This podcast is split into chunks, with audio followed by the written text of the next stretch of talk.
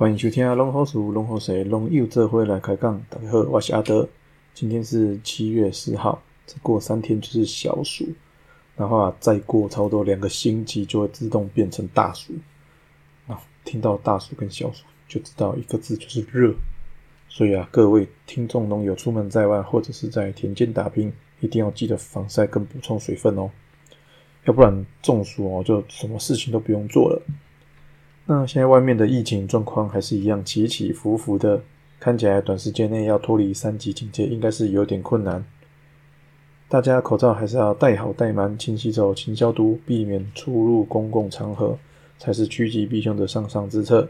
所以，自为了自己，也为了我们心爱的家人，做好保护准没错。这两天有个林内的农友问我说，他和其他农友聊天时，有听到他们会自己去做一些酵素，然后开始吹嘘说那些酵素那些菌有好用，有多好用，听得他心痒痒的。他想知道其他农友口中的酵素到底是什么东西呢？是益生菌吗？还是什么神奇的玩意儿？其实，酵素这个词最早是从日本人。身上来的日本人，他们把发酵后的东西用汉字的酵素来命名，所以这个我们农民所谓的酵素啊，和我们生物体内新陈代谢用的那一些酵素，其实是完全不一样的东西。打个比方来说，如果益生菌是工人的话，我们给他一些碳源还有有机物，比如说是糖蜜跟奶粉，用水调好比例之后，把益生菌。把功能给它加进去，那这些益生菌功能，它就会开始把这些大分子的有机物分解转化，做成各式各样不同的小分子的，可能是有机酸，可能也是氨基酸，或者是各种常见不常见的小分子有机物。这些小分子的有机物啊，就统称为酵素。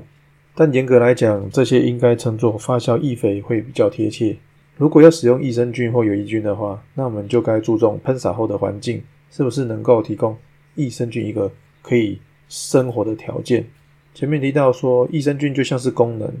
那如果我们要让工人愿意好好工作，就需要提供好的薪资与住宿条件。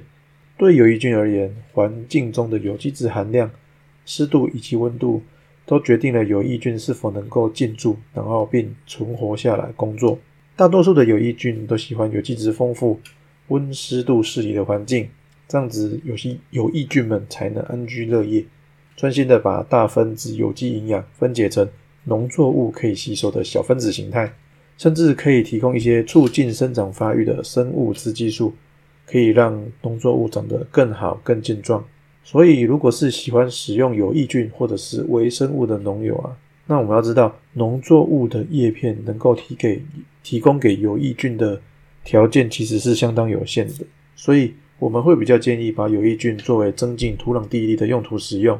因此如何营造一个好的栽培环境，会是我们努力的重点。很多研究都指出，草生栽培的土壤，不管是在温度或者是湿度方面，都能提供一个比较恒定、变化波动比较小的环境。那有草生栽培的土壤，有机质含量通常也会比较丰富。所以，当我们扩培大量的有益菌灌注到土里之后呢？这些有益菌在草生栽培的环境之下，能够定居存活的几率会比较高。那另外，因为我们用的是有益的活菌啊，所以在用这些活菌的同时，也不适合用一些可能会杀死或者是抑制微生物的资材，可以把这把它跟活菌一起使用。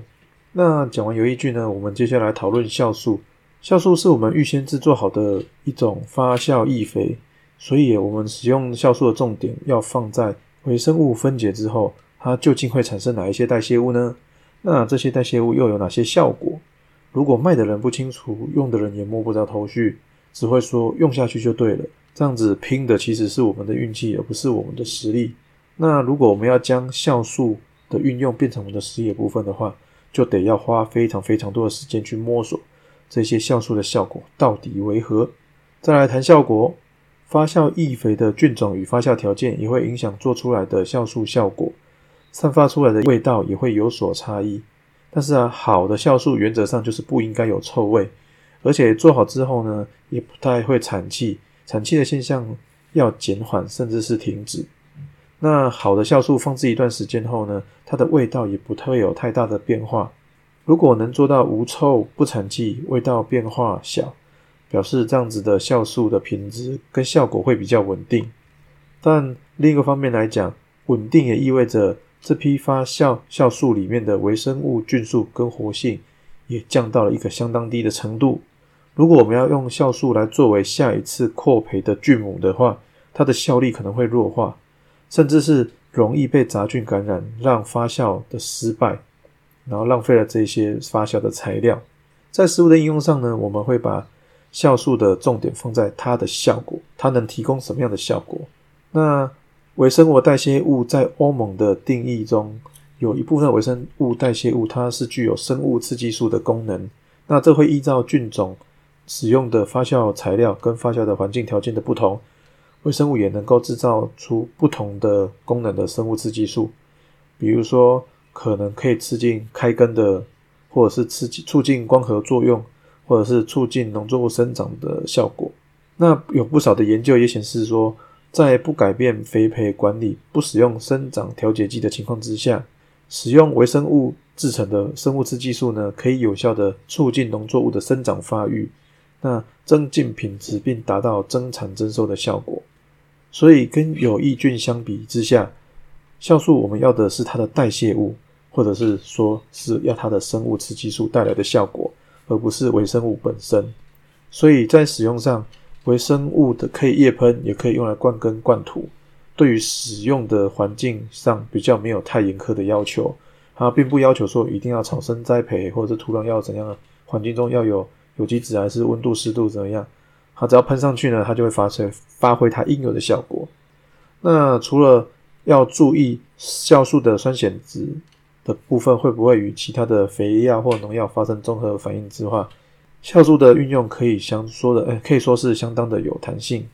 那讲到这边，我们简单做个结论：如果我们是希望能够提高我们土壤的地力与营造良好的土壤环境的话，长期来看，投资有益菌会是一个不错的选择。那如果有需要一个短期快速反应的处理方案的话，那酵素也是可以拿来使用的。但如果我们只是希望不改变现有的肥培管理之下，还要想要促进进一步的增产提质效果，那么试着用酵素的话，或许会给我们有不一样的感受呢。今天的分享就到这边，我们下次再会哦，拜拜。